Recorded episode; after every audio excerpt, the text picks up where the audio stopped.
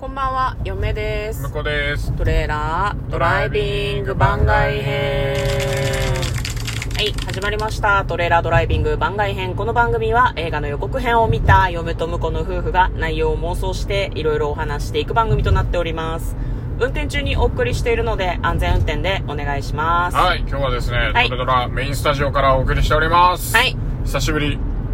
あん、新年明けて初めてかなかもしれないですそうね。ですね改修工事前のメインスタジオですね。はいそうですねあの引き続き改修せず使用ができることが決定しましたので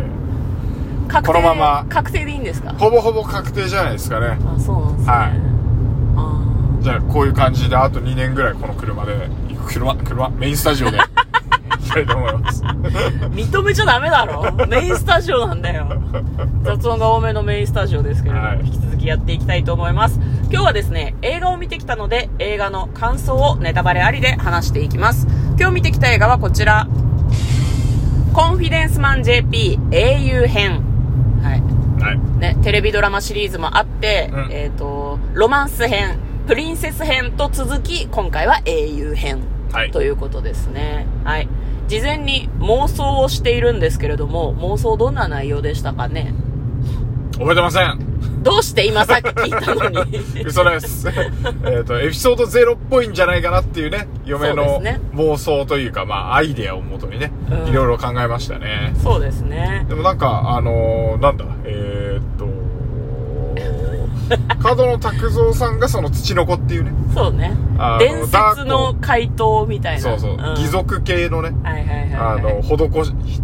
あのお金持ってる人からあの騙し取ってうん。であのお金のない人たちに配るとうん。いうような感じのねうん。で、それをダー子たちの師匠なんだよね。うんう。ん。で、だからそれを引き継ぐ、引き継がないっていうメインストーリーの中、今回はまあ、ダー子たちが出会った話なんじゃねえかと。そうね、ん出会って仲間になっていくまでのお話なのではないかということを妄想しましたね。だからなんか、あの、の、今までやってないような、普通の詐欺師っぽい、うん、あの、コンフィデンスマン JP でずっとやってた、うんなんか人助けっぽいような、うん、あの、動機でやる詐欺じゃなくて、うんもうガンガン騙すっていう。うん。普通になんか悪者っぽい感じの、ザ詐欺師みたいな行動を、みんなエがピ取るソんーじドゃないゼロだからね、うんそうやっていくんじゃないかなっていう話はしていましそうたですね。ね。まあはい、あとはなんか、あの、土の子を実はね、うんあの、継がせたくないんじゃないかとかね。そうそうそうそう。そなんんかなもう、話もしてましたね。実は土の子は死んでいて、はいなんかこう遺言として誰にも継がせないって言ってたみたいなことも言っておりました。はい。はい。では、ここから先はネタバレありの感想になります。面白かったですね。そうですね。んあのー、もう安定の、うん。コンフィデンスマン JP ってこうだよねっていう感じのね、そうなんだよね型ができてきた感じですね、もうね。それって面白い大丈夫いやいや、あのね、僕最近ね、あの、ちょっと歌舞伎を見てきたんで、あ、はい。あ、型がしっかりしてるってもうなんかもう面白いんだなと思って。安心安定の。安心、安定、う。うんん。ここでこうなるみたいな。いや、向こうはさ、ネタバレが嫌いだから、うん型にはまってる話とかってあんまり好きじゃないんじゃないかなっていう上は思ってたんだけど、そんなことないんだ。あ、様式美みたいな。まあ、様式美は大丈夫。だから、あの、なんかネタバレは、あの、本当にネタバレは嫌だけど、うん。うん様式美は OK。ああそうなんだ、まあそうあれなんですよねこういろんな話が展開していくんだけどもう見てる側としては、でもこれ最後に全部ひっくり返すんだろうなっていう気持ちで見ちゃうところはやっぱりあるよねそうだね。うんあの、だから、もう途中でまあ、ネタバレありだから話しますけど、あの、牢屋に捕まって、ダー子が泣くとかいうシーンがあるんだけど、うもうよく泣けるな、長澤まさみみたいな感じだもん。 そうなんだよねお、お客さんとしては、うん、このシーンはきっと演技って思ってながら見てるから、うん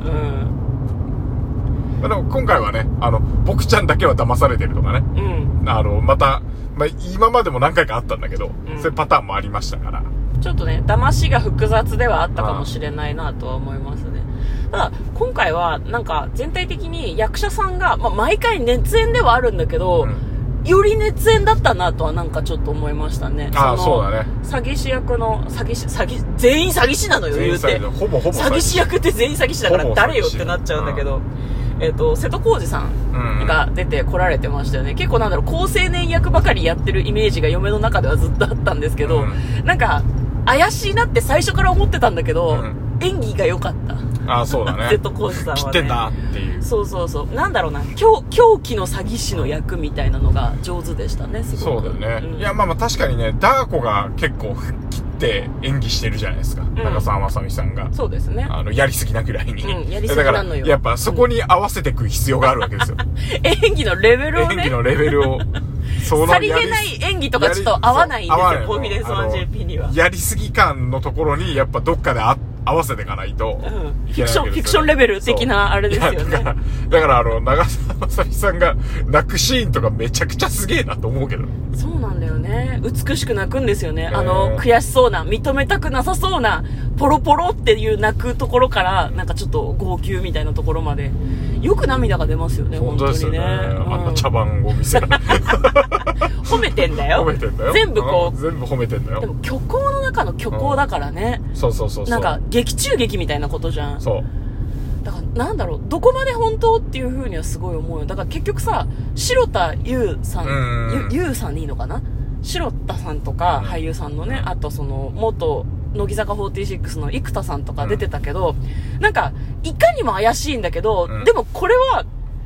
本当に詐欺師としての怪しさなのかそれともこういう演技プランなのかわからんっていう風になって、うんなんかだんだん混乱してくるんだよねみんなそのちょっとオーバーなぐらいの感じで出てくるから、うそれがいいんでしょうねきっとねんで普通、普通のシーンって言うとあれだけどね。うんなんかあの、トラブルが起きたりする、して、うんあの、生の感情が出てるっぽいシーンはみんなちゃんと、ちゃんとって言うとあれだけどさ。 うんあの、真に迫った演技をされるので、そうなんだよあの、よくわかんなくなっちゃうんだよね。そうなんで最初ね登場した時はあこいつもこいつも怪しいなって思ってんだけど、あでも違うかなとかそ途う中で自信がなくなってきちゃうんだよね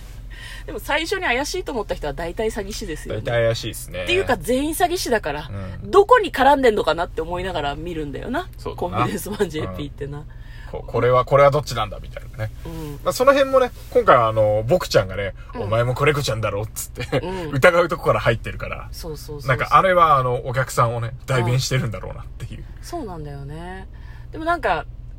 うん、それも最後の最後までわからないっていうところがすごく良かったでそうですすねね。なんか印象的だったシーンとかありましたか印象的だったし、いや、僕は、